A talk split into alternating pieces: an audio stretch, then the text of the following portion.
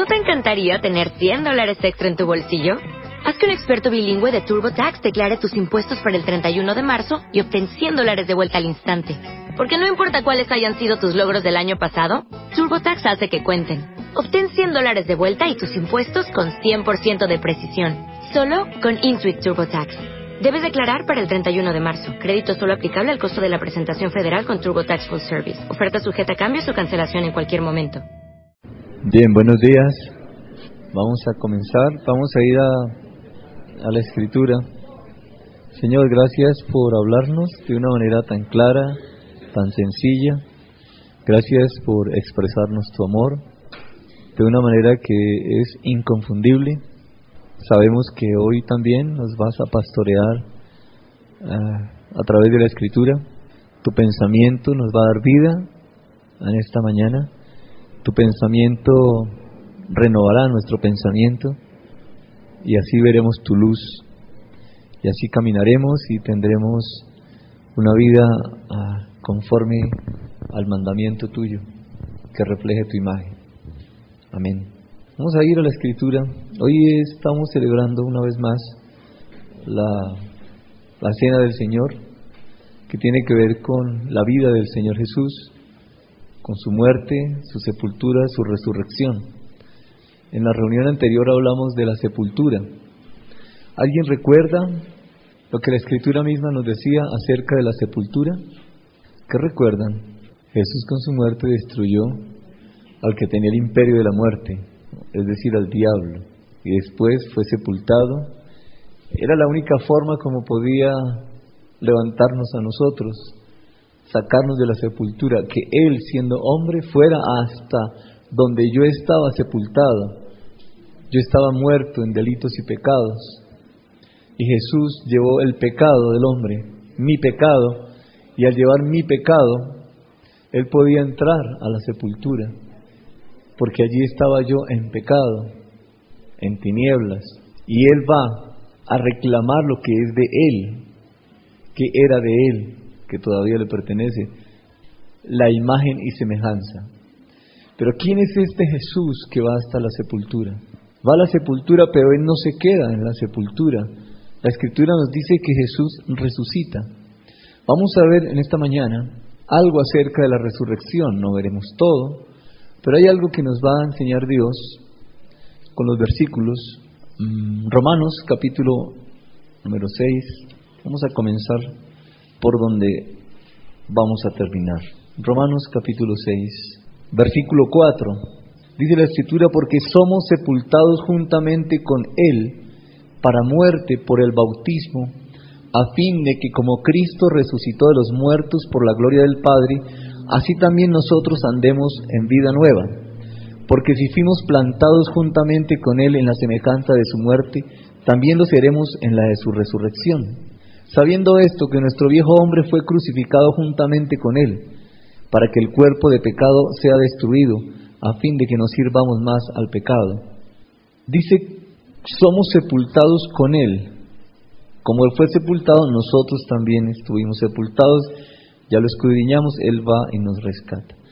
Pero si fuimos allí en la semejanza de su muerte, pues también lo seremos, versículo 5, en la de su resurrección. Ah, no quedamos muertos, hubo resurrección. Jesús no quedó muerto, hubo resurrección. Bien. ¿Qué es resurrección? ¿Qué entiende usted por resurrección? La palabra resurrección. Ah, a la vida, muy bien. Resurrección es volver a la vida. Jesús entonces ¿Cómo vuelve a la vida? Ha muerto, vuelve a la vida. Físicamente, ¿no? Físicamente el Señor Jesús murió, pero físicamente resucitó. Esto es importante. Nosotros estábamos muertos, pero hoy estamos vivos y no estamos hablando de una muerte física, estamos hablando de una muerte espiritual. Jesús no murió espiritualmente, murió físicamente. Miren esto, él muere físicamente, nosotros espiritualmente. Él resucita físicamente, nosotros resucitamos espiritualmente. Su muerte física nos da vida espiritual. ¿Cómo poder entender eso? Bien, eso es lo que vamos a escudriñar esta mañana. Juan capítulo 1, comencemos por Juan capítulo 1. Vamos a ver quién es este Jesús que murió y resucitó. Versículo 1. En el principio era el verbo y el verbo era con Dios y el verbo era Dios. ¿Hay otra versión? Antes de que existiera ya estaba la palabra y la palabra era Dios, estaba con Dios. Bien. Colosenses capítulo 1, Volvemos a Juan ahorita. Colosenses capítulo 1. Colosenses 1, versículo 17. En Juan dice que en el principio era el verbo, la palabra, y la palabra era con Dios y era Dios. En el 17 de Colosenses dice, y Él es antes de todas las cosas y todas las cosas en Él subsisten. Otra versión, Colosenses 1.17. ¿Quién tiene otra versión? Miren, por medio de Él todo subsiste. ¿Qué es subsistir? Es permanecer por medio de Él las cosas todas permanecen. Bien, ¿por qué? Porque Él es el creador. Eso dice la Escritura en Juan, eso dice la Escritura, y Él es antes de todas las cosas, todas las cosas las sostiene Él. Miremos en Hebreos capítulo 1, versículo 3, el cual siendo el resplandor de su gloria y la imagen misma de su sustancia, y quien sustenta todas las cosas con la palabra de su poder, habiendo efectuado la purificación de nuestros pecados por medio de sí mismo, se sentó a la diestra de la majestad en las alturas. Dice la Escritura que Él sustenta todas las cosas con la palabra de su poder. Estos versículos es importante que los vayan resaltando, que los tengan en cuenta, lo que dice la Escritura. Primero, Él era el verbo, estaba en el principio, todas las cosas por Él fueron creadas, para Él fueron creadas, y aquí nos dice en Hebreos que Él sustenta todas las cosas con la palabra de su poder. Bien, volvamos a Juan capítulo 1, versículo 3. Todas las cosas por Él fueron hechas, y sin Él nada de lo que había sido hecho fue hecho. Si Él estaba en el principio, y la escritura en el principio dice, creó Dios los cielos y la tierra, en ese principio de Génesis 1.1 es el mismo principio de Juan capítulo 1 versículo 1 y nos está anunciando a la misma persona y el versículo 14 de Juan capítulo 1 dice que ese verbo fue hecho carne y habitó entre nosotros. Luego, ¿de qué nos está hablando? Que este Jesús es el mismo Jesús que estaba en el capítulo 1, versículo 1 de Génesis, en el principio de todas las cosas. Luego nos está diciendo que este Jesús es el creador, el creador de todas las cosas y que todas las cosas se sostienen, subsisten, persisten, aún existen por Él. Versículo Número 11. Este creador, Jesús, mire, eh, nosotros hablamos del milagro de la salvación, es algo muy importante y grandioso, pero aquí hay algo que podemos tener en cuenta también como impresionantemente grande, y es que este Dios se hizo hombre. Creo que ese es, en a mi forma de ver, el milagro más grande que hay que un Dios se haga hombre. Versículo 14. Ese creador se hizo hombre. ¿Hay alguna versión distinta a esta? Versículo 14 de Juan capítulo 1. Está bien, está ahí, hasta ahí. Aquel que estaba, que es creador, la palabra, habitó entre nosotros, se hizo hombre. Versículo 11. A lo suyo vino, ¿quién? Jesús, Dios, y los suyos no le recibieron. ¿Qué nos está diciendo el versículo 11? Si alguien tiene otra versión. A lo suyo vino. ¿A qué vino? A lo suyo. A lo de él vino. Vino a lo de él. ¿Qué era lo de él? ¿Qué estamos viendo? Bien, escuchen hijos. Estamos viendo a un Jesús creador. ¿A qué vino Jesús? A lo suyo, a lo de Él, a mostrar que Él era el creador de todas las cosas pero los suyos no le recibieron, no le recibieron como el Creador, como el Mesías, como el Salvador, como el Señor. Él vino a mostrar que era el Creador de todas las cosas, a lo suyo vino, es muy claro, lo suyo, lo de Él, lo que estaba en Él, la naturaleza y la esencia de Él. Nos enfocamos en la salvación porque es verdad, pero a veces es una posición hasta egoísta. Él vino por mí a rescatarme a mí. No, Él vino a mostrar quién era Él, el creador de todas las cosas. Eh, en su amor, en el amor de Dios Padre, es que yo puedo ser salvo. Envía a su Hijo, a Jesús, siendo Dios mismo. y el Hijo por amor al Padre va a la cruz. No fue por amor a usted y a mí. Dios el Padre, por amor a usted y a mí, envía a su Hijo. El Hijo, por amor al Padre, va a la cruz. Pero ese Hijo que es Jesús viene a mostrar que es el creador de todas las cosas, que por Él todas las cosas subsisten, que por la palabra de Él las cosas subsisten. Eso es importante, muy, muy importante tenerlo claro en la vida cristiana. La palabra de Dios sostiene todas las cosas. ¿Por qué el sol no se cae? ¿Quién lo sostiene? ¿Por qué los planetas no se estrellan? Hay muchas cosas, ahorita más adelante vemos algunas, que existen, persisten, subsisten todavía por la palabra de Él, porque Él las sostiene, Él les da vida. Bien, miremos Juan capítulo 1, solamente estamos repasando, versículo 29, quién es este Jesús que va a la cruz como hombre y resucita también. Versículo 29, el siguiente día vino Juan a Jesús, corrijo, el siguiente día vio Juan a Jesús que venía a él y, dijo, he aquí el Cordero de Dios que quita el pecado del mundo. ¿Quién era este Jesús? El Cordero, bien, que quita el pecado. ¿Cuál pecado? El pecado de incredulidad que había en cada uno de nosotros. Ese pecado de incredulidad que nos llevó a la independencia de Dios.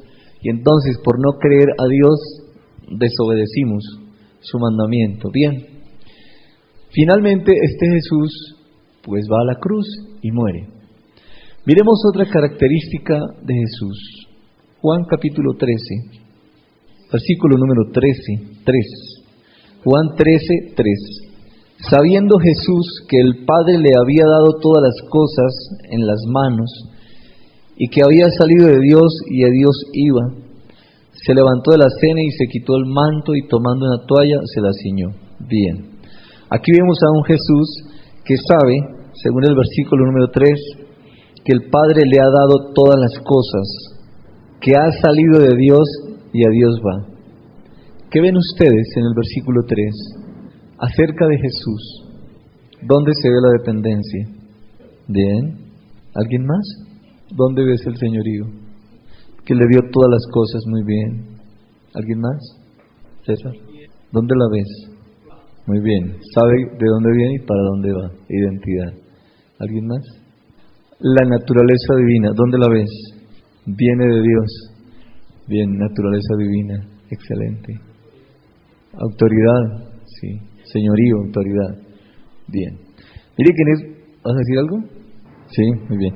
Mire, eh, eh, este versículo 3 nos ubica un poco más acerca de quién es Jesús. Eso que ustedes dijeron, excelente. Primero, ¿sabía Jesús que el Padre le había dado todas las cosas en las manos? ¿Qué le había dado? Todo. Cuando le da todo, ¿qué está haciendo el Padre con el Hijo? ¿Le está confiando? ¿No le está dando una posición? Le dio todas las cosas, todas las cosas, le está dando autoridad. Muy bien.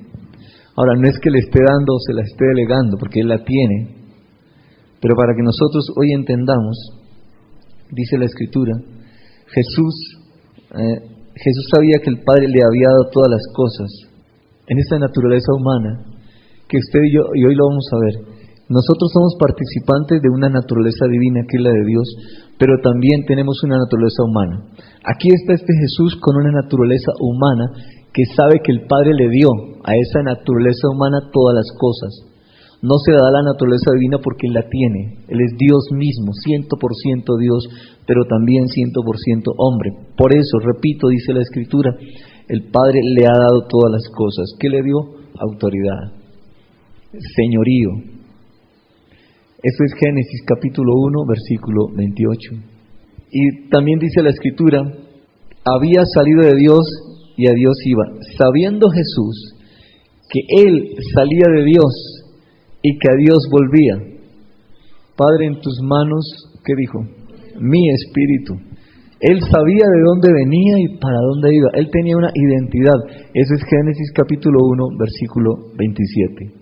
Génesis 1, 27 y Génesis 1, 28 están en Juan capítulo 13, versículo 3, hablando de Jesús. De un Jesús hombre. Bien, tendríamos que volver entonces al capítulo 1 de Génesis, versículo 27 y 28, y repasar lo que ya sabemos. Comencemos otra vez. Génesis capítulo 1, versículo 27 y 28. Antes de entrar allí, repasemos un momento lo que hemos visto en esta mañana. ¿Quién es Jesús? No según usted, según lo que hemos visto esta mañana, según lo que dice la Escritura, ¿quién es este Jesús? Sí, ¿qué es el verbo? La palabra, la expresión del pensamiento. ¿Quién es Jesús? El creador, muy bien. ¿Quién es Jesús? Dios hecho hombre, muy bien. ¿Quién es Jesús? El Cordero de Dios, muy bien. ¿Quién es Jesús? El que sustenta todas las cosas con la palabra de su poder. ¿Quién más es Jesús? A quien Dios le dio todo, le, entregó toda su autoridad. Muy bien. ¿Quién más es este Jesús? Muy bien. Aquel que sabe de dónde viene y para dónde va. Ese es Jesús. ¿Quién más es Jesús? Cordero, creador que se hace hombre y habita entre nosotros. ¿Y quién es más es quién más es este Jesús? Aquel que vino a mostrar que era el creador. A lo suyo vino a expresar toda la esencia de su naturaleza divina. Creador, Génesis capítulo 1, versículo 1. Lo primero que Dios señala en ese versículo es, en el principio creó Dios los cielos y la tierra. ¿Qué extraemos de ahí literalmente? Dios creó, Dios creador. Es la mayor necesidad del ser humano, saber que Dios es el creador. Si Dios es el creador, yo soy la criatura, hay una relación entre los dos de dependencia de Dios, donde Él es la autoridad. A lo suyo vino a mostrar que Él era el creador, que el hombre debía depender del pensamiento de Dios que era Jesús. A lo suyo vino a mostrar que la mayor necesidad del hombre es saber quién es Dios. Y esta es la vida eterna, que te conozcan a ti a través de Jesucristo. Ese es Jesús, una persona. A eso vino. Miremos entonces en el 27 y el 28. ¿Por qué vamos allí? Porque dice Juan 13:3 que ¿Qué dice Juan 13:3? Que él sabía que venía de Dios, naturaleza divina, y que a Dios volvía. ¿Por qué? Porque era de él, porque ese es su ambiente, no tenía por qué quedarse aquí, tenía que volver a él. Sabía de dónde venía, identidad, y sabía que Dios le había entregado todas las cosas, dignidad, identidad, dignidad, relación, posición. Bien, entonces vamos a escudriñar el 27 y el 28. Y creó Dios al hombre a su imagen, a imagen de Dios lo creó, varón y hembra los creó. Cuando Dios crea al hombre a su imagen, primero dice, creó, tiene un propósito. ¿Cuál era el propósito de Dios al crearlo a su imagen? Poder tener una relación con Él. Si no hay una relación entre Dios y el hombre, el hombre, ¿qué era? No era un ser viviente, sino un muerto viviente. Uno que vive pero que está muerto. Debía haber una relación. Dios crea al hombre para que se relacione con él. Hombre y mujer los creó. Versículo 28, los bendice diciéndoles fructificad y multiplicados, llenad la tierra y sojuzgadla y señoread en los peces del mar, en las aves de los cielos y en todas las bestias que se mueven sobre la tierra. Entonces Dios habla al hombre, fructificar y dar fruto de acuerdo a su naturaleza. ¿Cuál era la naturaleza del hombre? divina. Aquí dice. Entonces, ¿qué tenía, tenía que, ¿cómo tenía que multiplicarse? En su naturaleza divina. Pero también era polvo de la tierra. ¿Cómo tenía que multiplicarse? En su naturaleza humana, dando hijos. Pero en su naturaleza divina también el hombre tiene que multiplicarse. Porque ahí dice, fructificad y multiplicados. Llenad la tierra. ¿De qué? La escritura dice, del conocimiento de la gloria de Él. ¿Cómo? A través de reflejar su imagen. Las personas pueden conocer quién es Dios en la persona de Jesús y por supuesto en este tiempo a través de la iglesia. Llenar la tierra y sojuzgarla y señorear, sojuzgar y señorear nos está hablando de una autoridad que Dios le ha eh, delegado al hombre sobre todo lo creado. Aquí está tierra, mar y aire. Peces del mar, aves de los cielos, y bestias que se mueven sobre la tierra, tierra, mar y aire, la expansión, todo está allí, todo lo creado. Luego Dios ha creado y le ha delegado al hombre la autoridad para señorear. Aquí está entonces identidad y dignidad. El hombre fue creado con una identidad para que el hombre sepa de dónde viene y para dónde va. Y el hombre fue creado con una posición, con una dignidad, y es ejercer la autoridad delegada por Dios. Tiene una mente, el hombre, para entender el pensamiento de Dios. Tiene una mente para reflejar quién es Dios. Tiene una mente para expresar un pensamiento sobrenatural que no sale de la naturaleza humana del hombre, sino sale de la naturaleza divina que hay en el hombre, de la cual Él es participante. No es la fuente, es participante de esa naturaleza. Y tiene esa mente para expresar el pensamiento de Dios. Por fin oí en una iglesia cristiana evangélica un pensamiento contrario al pensamiento que siempre se ha expresado. Estoy haciendo un paréntesis.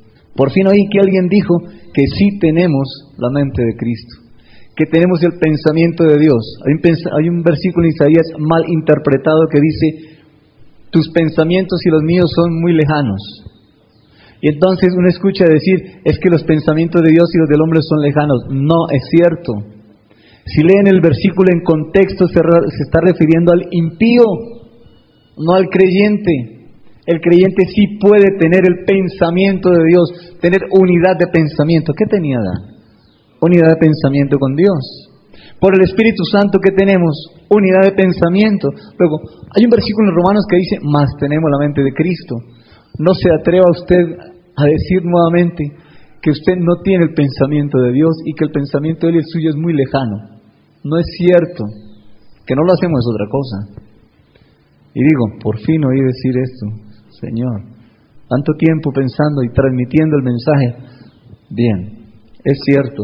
Tenemos la mente, escuche, estamos en, el versículo 27, imagen. Tenemos la mente para expresar la sabiduría de Dios. Tenemos el pensamiento de Dios para expresar un pensamiento sobrenatural, eso solamente lo puede expresar la iglesia, eso no lo expresa alguien que no tenga el Espíritu Santo. Bien, tenemos voluntad, estoy hablando de imagen, mente, voluntad y emociones. Pasemos a voluntad. Tenemos una voluntad para reflejar, mostrar la autoridad delegada por Dios. Para eso es la voluntad, para tomar una decisión a la manera de Dios. Dios en su voluntad ordenó y dio una orden sepárense las aguas, hay expansión y sepárense las aguas. Dio una orden, produzca la tierra hierba verde. Dio una orden, produzcan las aguas. Dios dio órdenes y ordenó. Es decir, bajo su orden, lo que estaba sin orden, desordenado y vacío, sin fruto.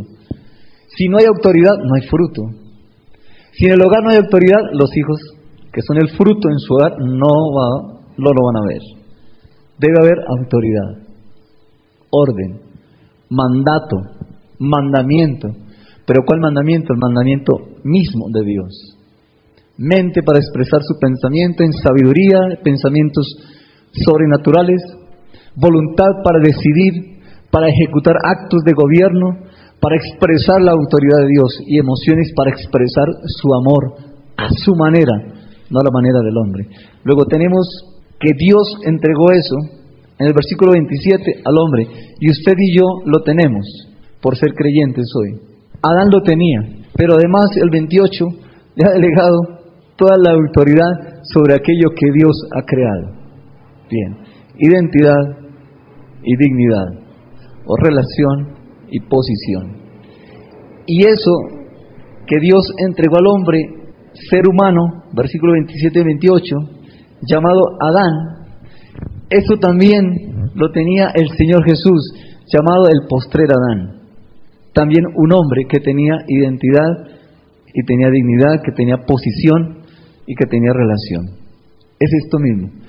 Vamos a ver cómo es que Jesús es resucitado, para poder entender cómo es que nosotros también resucitamos. Volvamos entonces a Romanos, capítulo 6 que leímos antes.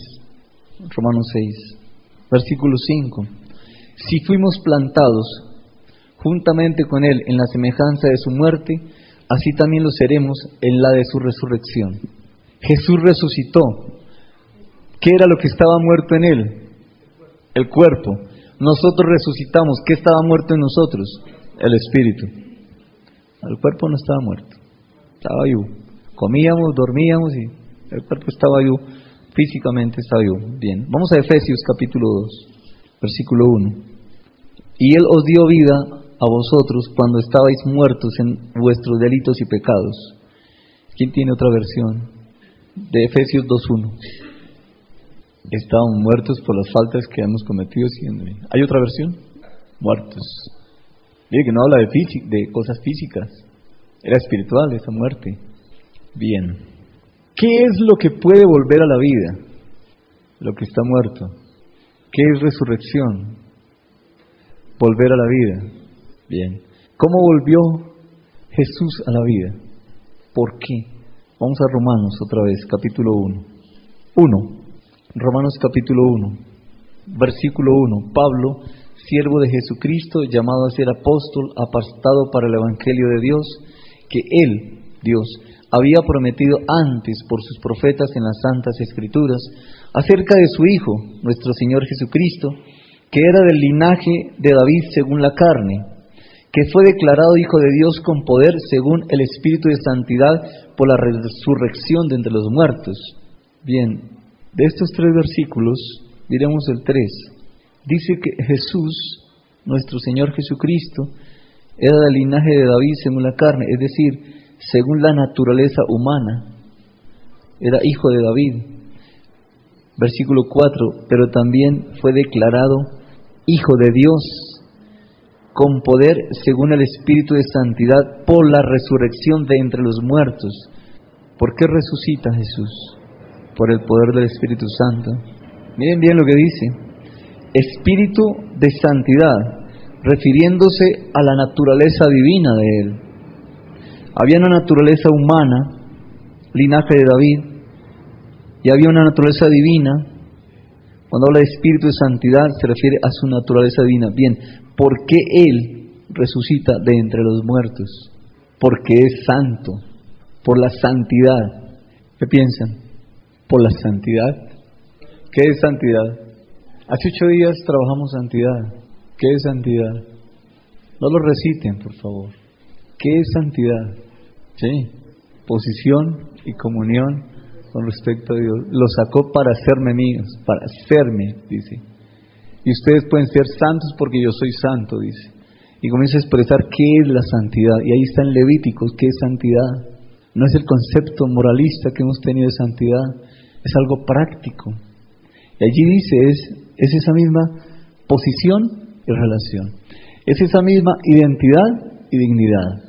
Es Génesis 1, 27 y 28, eso es santidad.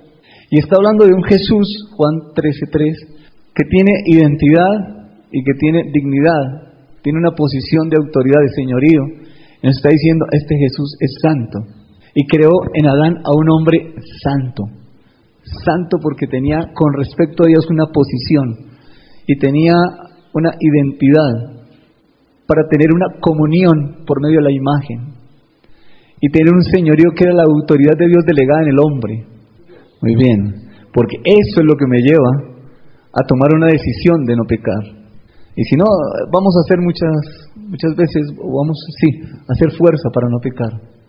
No miento, no miento, y no miento, y no miento, y termina mintiendo porque no sabe quién es en Dios, ni qué le entregó Dios. Peca porque no tiene claro el concepto de santidad. Bien, estamos viendo entonces a un Jesús santo, como desde Génesis Dios llamó al hombre santo, Jesús santo, ¿por qué resucita entonces Jesús? Allí dice en Romanos, por esa naturaleza divina, dice por el Espíritu de Santidad, por esa naturaleza divina santa, porque Él era santo. Dice el salmista, no podía haber corrupción, debía resucitar de entre los muertos. Adriana, ¿cómo dice? Ah, qué lindo. Santo, Jesús sabía quién era desde que nació. Así estaba, pues no digo que apenas nació ya sabía quién era. Estoy diciendo que Dios había colocado en Jesús desde que Él nació, quién era y a qué venía. Y usted y yo Por favor, digan que también. Sí, también. El asunto es este. Estábamos muertos, muertos en delitos. ¿Qué es esa palabra muerto allí como está en Efesios? Estamos desconectados del pensamiento de Dios, desconectados de la voluntad de Dios, desconectados de el amor de Dios. Yo, él no. Él definitivamente me amaba. Es que si él no me ama, como veíamos ahora, si él no es un Dios perdonador, no me busca. Qué atributo tan lindo ese de ser un Dios perdonador. Si no hay perdón, no hay relación. Si usted no perdona a una persona, ¿qué tipo de relación tiene? Hipócritamente habla y se dirige a la persona. Eso es hipocresía, eso es falsedad. Tiene que haber perdón para que haya relación. Para que solo relación, no estoy hablando de comunión, relación. Comunión es más allá que la relación pero mucho más allá que la relación. Bien, vamos a Hebreos, no, Hebreos no, tengo aquí en Romanos todavía algo, Romanos capítulo 4. Vamos a ver un ejemplo, Romanos 4, acerca de esto, Romanos capítulo 4. Vamos a mirar algo de la muerte. ¿A, dónde, ¿A dónde nos lleva la escritura? A entender lo siguiente, escuchen. Nosotros estábamos muertos, pero teníamos la imagen de Dios. Tenemos su imagen y semejanza, aunque estábamos separados. Y esa imagen y semejanza es de Dios. Y cuando Jesús fue sepultado fue por esa imagen y semejanza de Él, siendo Él el creador. Fue por lo que era de Él. Y cuando resucitó, se llevó su imagen, que era la mía, porque yo estaba ahí con Él. Bueno, la mía, la imagen de Dios que estaba en mí. Por eso dice la Escritura, que cuando Él resucita, yo también. Bien, Romanos capítulo 4, versículo 19. Voy a leer desde el versículo 16. Está hablando de Abraham. Por tanto, es por fe para que sea por gracia, a fin de que la promesa sea firme para toda su descendencia. No solamente para la que es de la ley, sino también para la que es de la fe de Abraham, el cual es el Padre de todos nosotros. 17. Como está escrito, te he puesto por padre de muchas gentes delante de Dios, a quien creyó, está hablando de Abraham, el cual da vida a los muertos y llama las cosas que no son como si fuesen. 18. Él creyó, ¿quién? Abraham, en esperanza contra esperanza, para llegar a ser padre de muchas gentes conforme a lo que se había dicho, así será tu descendencia. 19. Aquí está la enseñanza.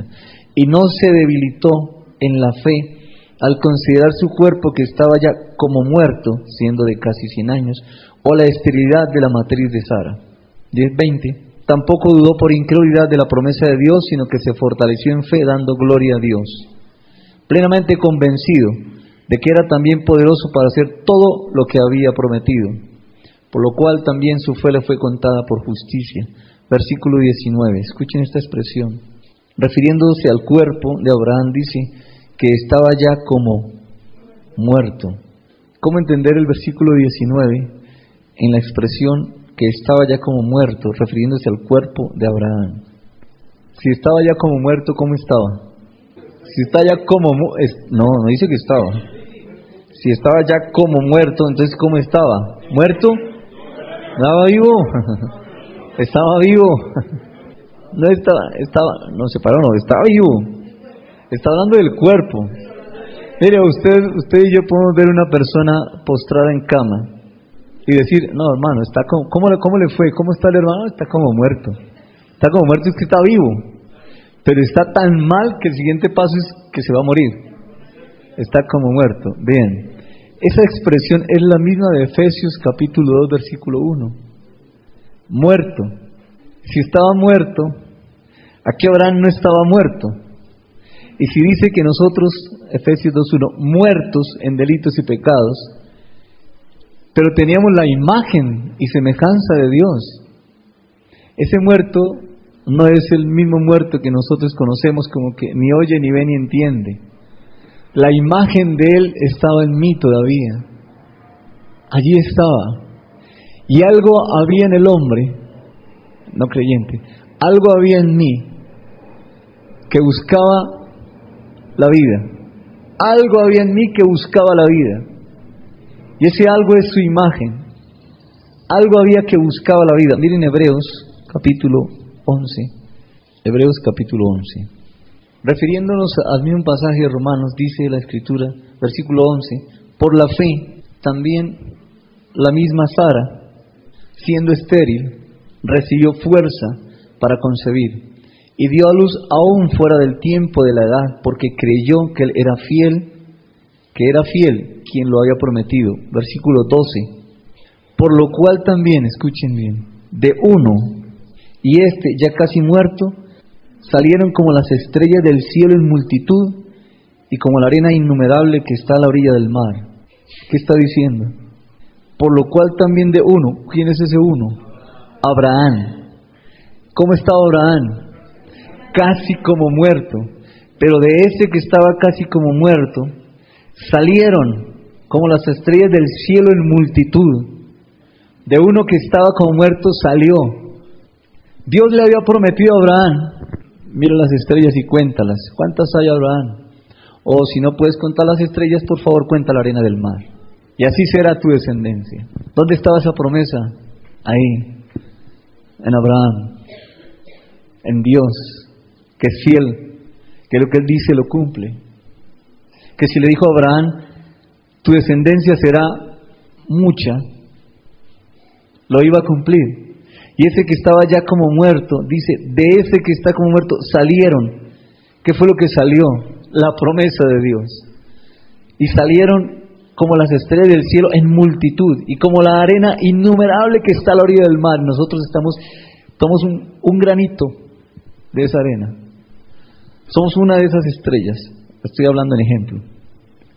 De la promesa de Dios. Salió de allí de Abraham. Bien, así como de Abraham salió, de ese que estaba muerto, usted y yo, en delitos y pecados, también salió. ¿Qué salió? Lo que había en el hombre. Había algo en el hombre que tenía que salir, tenía que brotar, no se podía quedar ahí.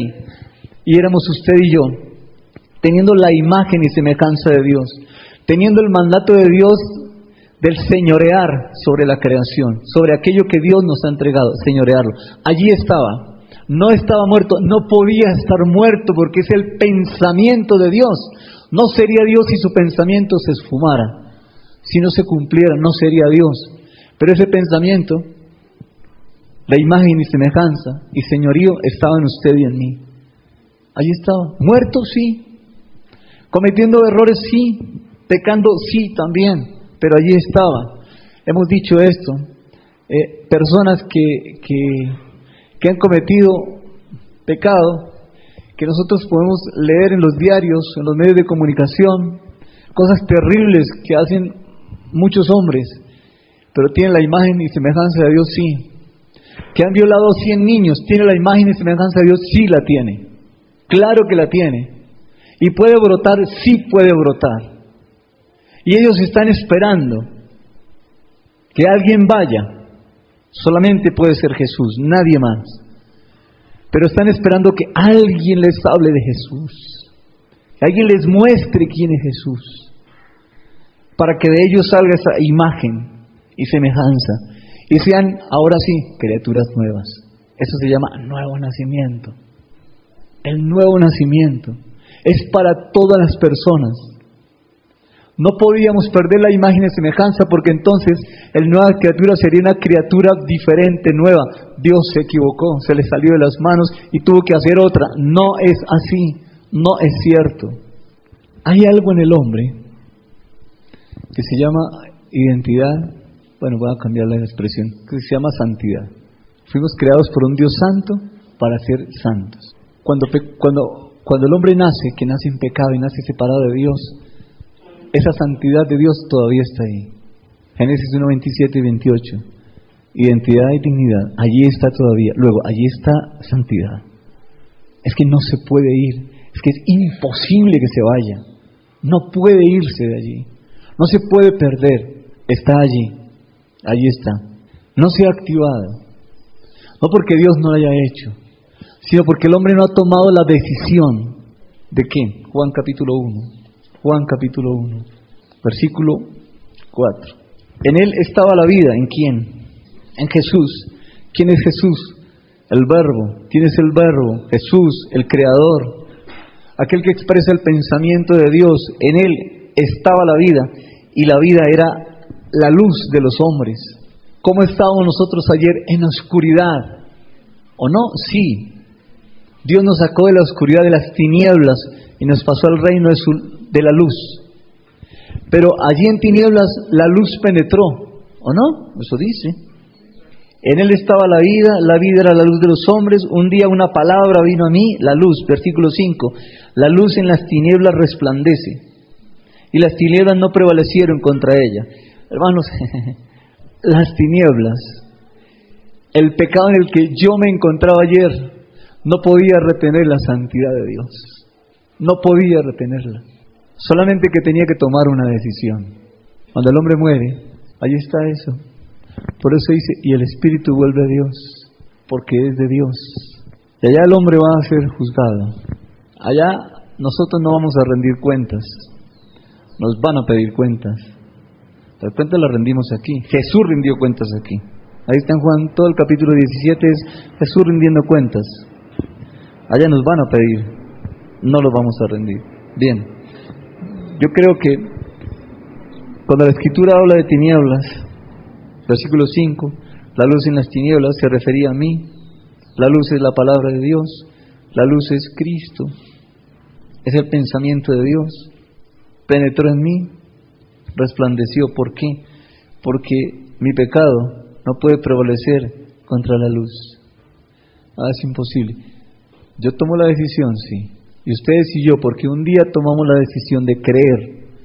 Por haber creído, estamos hoy aquí y estamos en luz. Así es que a mí me parece una buena noticia. Saber que Jesús fue levantado de entre los muertos por la santidad, por esa naturaleza divina que había en él. En nosotros también, siendo participantes de esa santidad, de su naturaleza divina, Dios nos levantó. Bien. ¿Y hoy qué estamos haciendo? ¿Hoy qué hacemos? ¿Dónde está la santidad de Dios? En usted y en mí. Claro que sí. Pero entonces, ¿qué pasa con el pecado? Miren un espejo y párese frente al espejo y se va a ver y es igualito. Y está reflejando la imagen de Dios. Bien. Ahora, si está en oscuridad, no lo puede hacer. Pero hagamos otro ejercicio. Pensemos que todo está iluminado como aquí y usted se para frente a un espejo que está opaco, que tiene, eh, échele grasa, échele vaselina, échele algo, y lo deja difuso, o empáñelo, empáñelo. Sáquese empañar, ¿no? Con, con vapor, gracias. Y ahora, mírese, ¿qué ve? Completamente borroso. Y las personas ven el espejo, y al ver el espejo ven que está borroso y no pueden ver la imagen el reflejo no está allí. Entonces, si el reflejo no está, no se ve la imagen. Pues bien, eso hace el pecado. Eh, empaña la santidad de Dios. No a Dios, no su santidad, sino el que yo pueda reflejarla. Aclaro eso, ¿no? No es a Él ni la santidad de Él, es que yo pueda reflejarla. Su santidad va a estar ahí siempre. Un espejo opaco Mírense a ver qué ve. Nada. Yo creo que el mundo, no creyentes, están esperando a alguien que les hable para tomar una decisión. Volvamos a Romanos otra vez, capítulo 5. ¿Dónde estábamos? ¿O 6? Romanos 6, 5, gracias. Romanos 6, 5. Sabiendo esto, Romanos 6, 5, porque si fuimos plantados juntamente con Él en la semejanza de su muerte, así también lo seremos en la de su resurrección.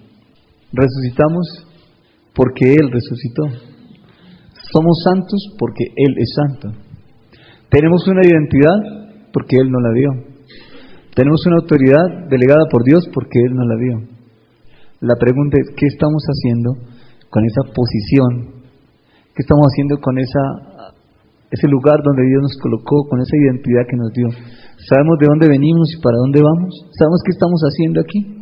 Si la persona no sabe qué está haciendo aquí, si la persona no sabe qué le ha entregado Dios, aunque sea una persona creyente, salva y con el Espíritu Santo, su espejo está opaco. Hay luz, sí, está opaco. O sea, esa identidad está como que borrosa, como que no se ve. Como que no sabe que Dios le ha entregado autoridad, le ha delegado su autoridad. ¿Para qué es la autoridad? Para señorear sobre lo que Dios nos ha entregado. ¿Y qué nos ha entregado? Su trabajo. El trabajo, la empresa donde usted trabaja, o lo que hace, el oficio que usted desempeña. Eh, una familia, unos padres, una pareja, unos hijos. Pero también le ha entregado 24 horas. Le ha entregado un tiempo precioso, 24 horas. ¿Qué estamos haciendo? Le ha entregado algunas posesiones, como los zapaticos que tiene puestos, el vestido que tiene puesto Dios se lo ha entregado, el dinerito que tiene y qué, está, qué estamos haciendo con, con los bienes que Dios nos ha dado. ¿No sabemos que tenemos autoridad sobre eso? Eh, deberíamos saberlo.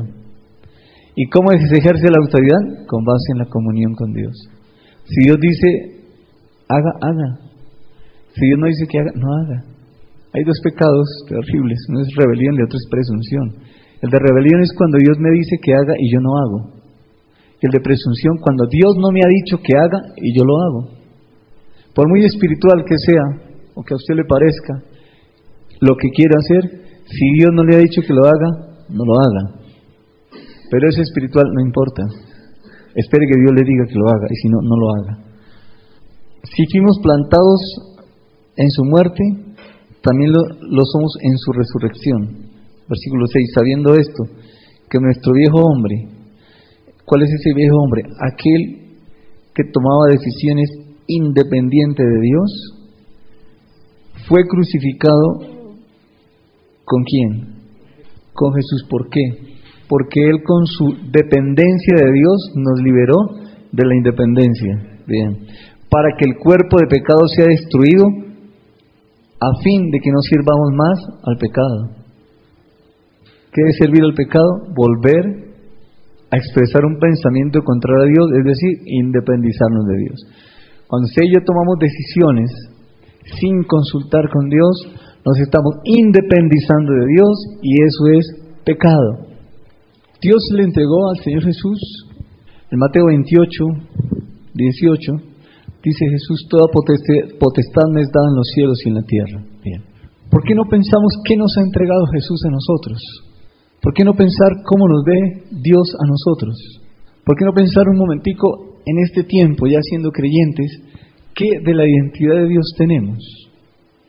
¿Qué de su imagen tenemos? ¿Por qué no pensar qué de su autoridad tenemos? ¿Qué de su autoridad expresamos? Pero necesito saber, aunque la escritura lo dice, es que eso debería ser por fe, ¿no? Si la escritura lo dice, así es. Pero por aquello de la otra naturaleza que tiende hacia el pecado y que ciega al entendimiento, ¿por qué no miramos solamente por un momento qué de su imagen, qué nos dio de su imagen? Sí, mente, voluntad emociones, está bien. Jesús dice, sé de dónde vengo y para dónde voy. Sabía, tenía la imagen, tenía identidad. ¿Y qué es la identidad nuestra? ¿Qué es la imagen nuestra? Para hoy, para este tiempo.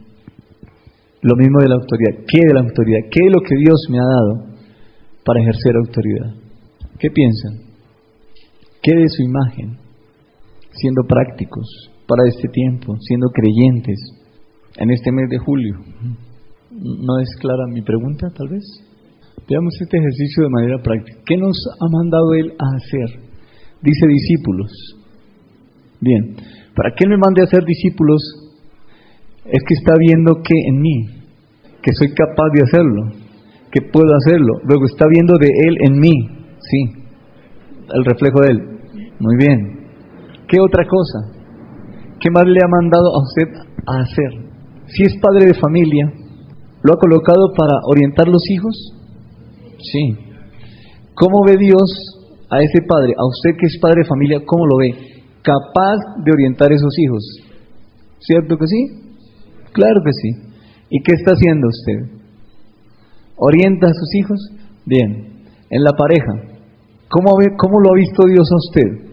Como esposo, como esposa. ¿Cómo la ha visto? ¿Cómo lo ha visto? ¿Capaz de que de expresar el amor de Dios? ¿Expresa usted el amor de Dios a su pareja? ¿Expresa usted perdón a su pareja? Es que esa es la parte práctica de la imagen y semejanza de Dios. ¿Lo hacemos o no lo hacemos? Si no lo estamos haciendo, pues el espejo está opaco. No hay nada que hacer, está empañado. ¿Y cómo vivimos entonces? No estamos muertos. Repito, no estamos muertos. ¿Cómo vivimos? ¿Alguien más? ¿Qué más nos ha entregado Dios? 24 horas. Tiempo. ¿Qué estamos haciendo con el tiempo? Mucha televisión, mucha televisión y de aquello nada. ¿Qué estamos haciendo con el tiempo? ¿Mucho trabajo? ¿O realmente hay un, un tiempo para, para Dios, para la familia? ¿Para qué más? ¿Para el trabajo? ¿En qué invierte su tiempo? ¿En qué, ¿En qué invertimos el tiempo? Las personas buscan llegar a tiempo a la oficina porque si no llegan a tiempo y no marcan tarjeta, o aunque no marquen tarjeta, les descuentan o les llaman la atención. Cuidan su trabajito porque es que si no lo cuidan, pues no hay plata y entonces se acaba la provisión. Pero no cuidan el tiempo de los hijos. ¿Cuánto tiempo le dedica a sus hijos y sentarse a hablar con ellos? pero sí busca llegar a tiempo a la oficina para que no le descuente, pero llega a tiempo a la cita con su hijo, lleva trabajo para la casa. ¿Por qué? Porque el mundo ha penetrado la iglesia. Y si no trabajamos 18 horas y no tenemos dos trabajos, entonces el dinero no, alcanza. Y yo estoy de acuerdo en que seguramente no les va a alcanzar el dinero, porque tiene tantas deudas y tantos compromisos por decisiones mal tomadas que están metidos allí no reflejando la imagen y semejanza de Dios. Así que, ¿qué estamos haciendo con la santidad que hay en nosotros? ¿La estamos reflejando? ¿Recuerdan lo que vimos la reunión pasada también? No, anterior, como 15 o 20 días. ¿Cuál es el blindaje contra el pecado? Hay un blindaje. Ah, la santidad. Vemos que la santidad es el blindaje contra el pecado. Cuando hablamos del leproso, ¿recuerdan? La santidad. Bien, yo los animo a escudriñar la palabra. Veo que hay hermanos muy animados a estudiar del grupo que esta mañana está aquí y los animo que continúen en eso. Pero también uno puede percibir personas que quieren hacer el esfuerzo pero no lo hacen. Unos lo quieren hacer y lo hacen, otros lo quieren hacer y no lo hacen y otros definitivamente vienen a reunión dominical y no más. Yo los animo a que revisen eso, hermanos. Revísenlo. Porque, porque ahí está la vida, no la vida suya. Sería una posición egoísta pensar en que, bueno, mi vida está en ir a la iglesia. No. Porque muchas personas están afuera esperando que usted vaya y le hable. Pero si no tiene una comunión con Dios para entender que Dios le dice es el tiempo de hablarle a aquel, entonces creo que es bueno reflexionar en eso. Porque Dios nos mandó a ser discípulos. ¿Qué estamos haciendo? Eso que tienen las personas no creyentes, que está aquí, que está latente, que ya vimos que sí está allí, aunque dice está muerto, está allí. El muerto allí no es que no hay nada que hacer, no, no, no, no, no. El muerto allí es como Abraham. Muerto, pero de él salió, wow, como multitud, dice, salió de él. Pues bien, así como usted y yo ayer estábamos muertos y nosotros había algo, y alguien nos habló, o por alguna circunstancia, dimos un paso de fe y le creímos a nuestro Dios, le creímos a Jesús, pues hermano, de ahí brotó esa imagen.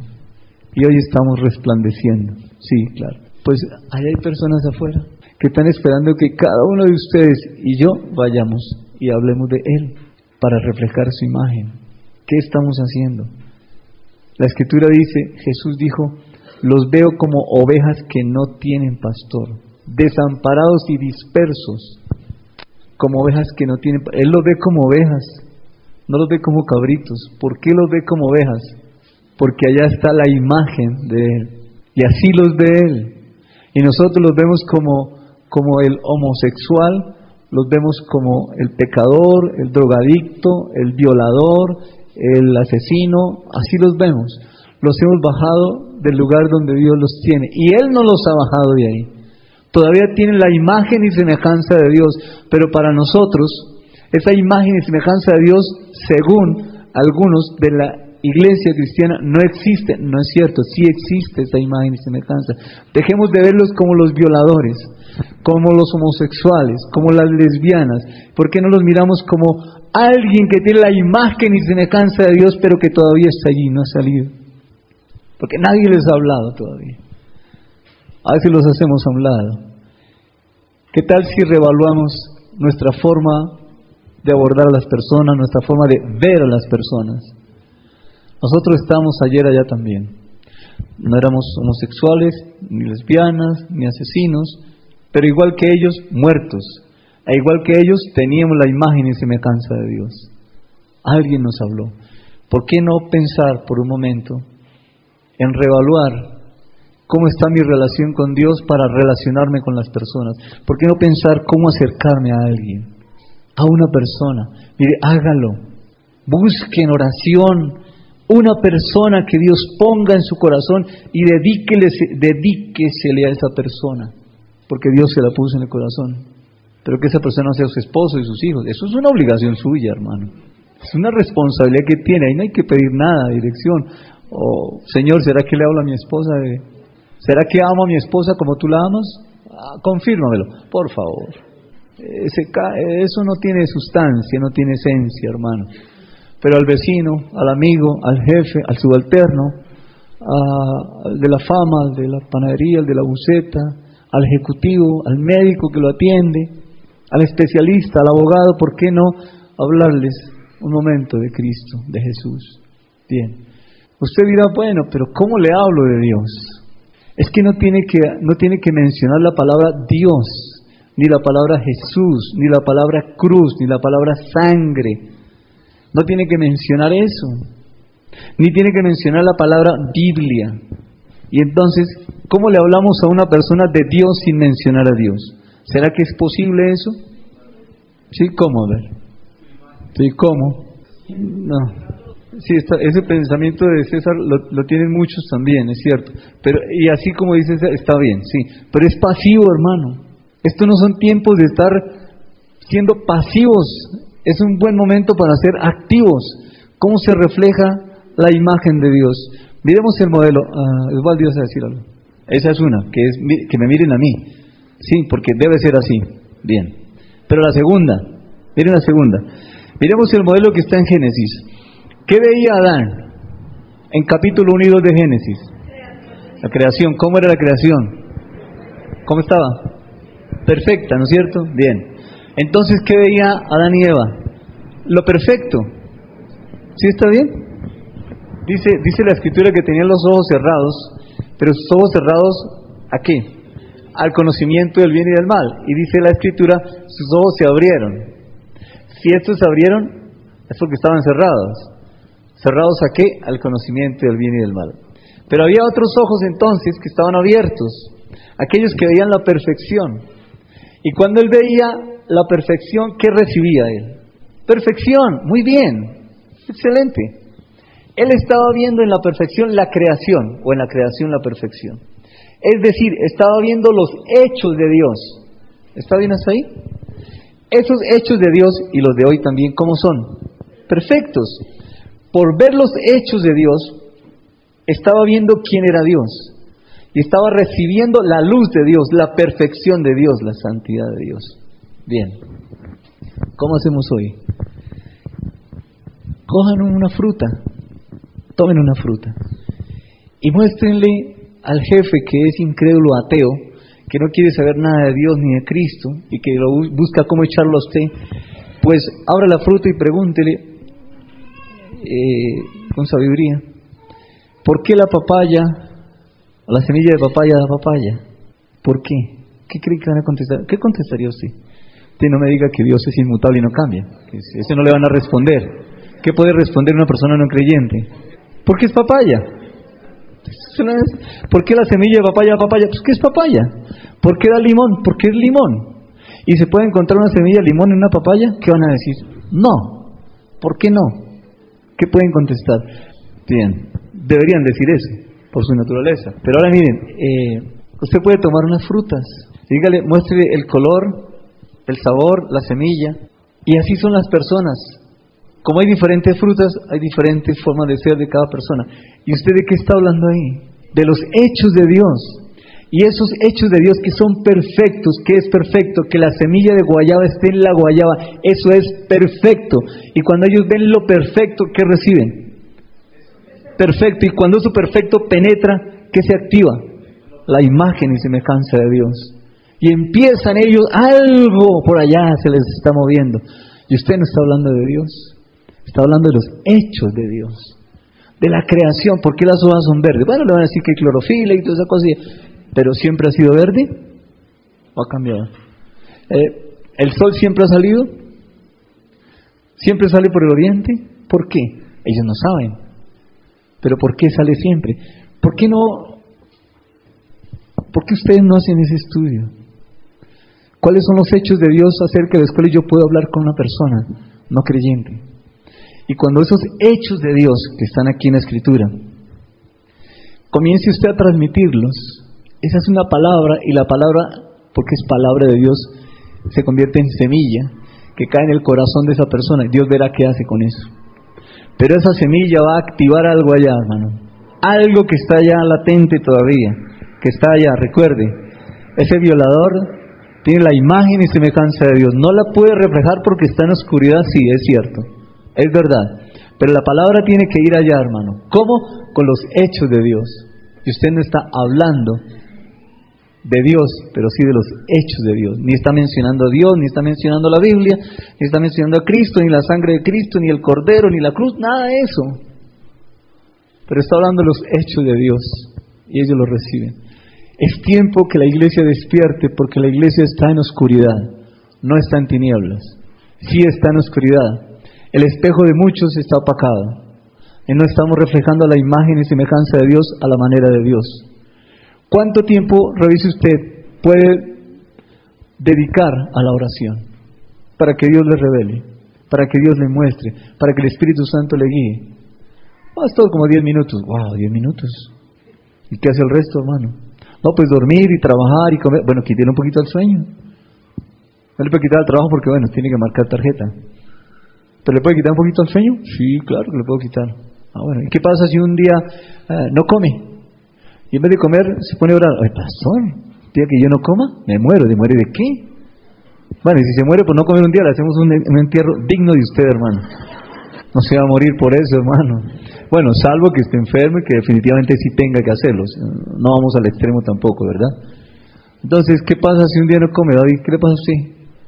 Diga nada, hermano, que no le pasa nada. ¿Qué le pasa, hermano Oscar? Nada. ¿Qué le pasa, Walter? Nada. Entonces, ¿por qué esa media horita de almuerzo? Claro, cuando es almuerzo es una hora, pero cuando es oración son diez minutos. ¿Por qué no orar? ¿Por qué no entrar al baño si que está en la oficina? Esa se llama la oración de baño. Uno entra al baño y ora ya porque nadie lo va a interrumpir en el baño. Está en el baño, nadie, lo, nadie se lo va a meter al baño. Nadie le va a golpear en el baño. Se está orando en el baño. Cuando salga baja la cisterna y sigue. Necesitamos volver a la escritura. Necesitamos volver a la palabra. Necesitamos volver a aquellos que necesitan conocer a Dios. Ellos están allá, necesitan de Dios.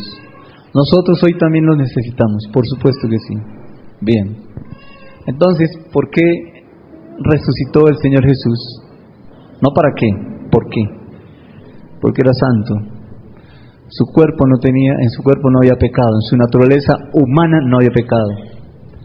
Nosotros, ¿por qué resucitamos?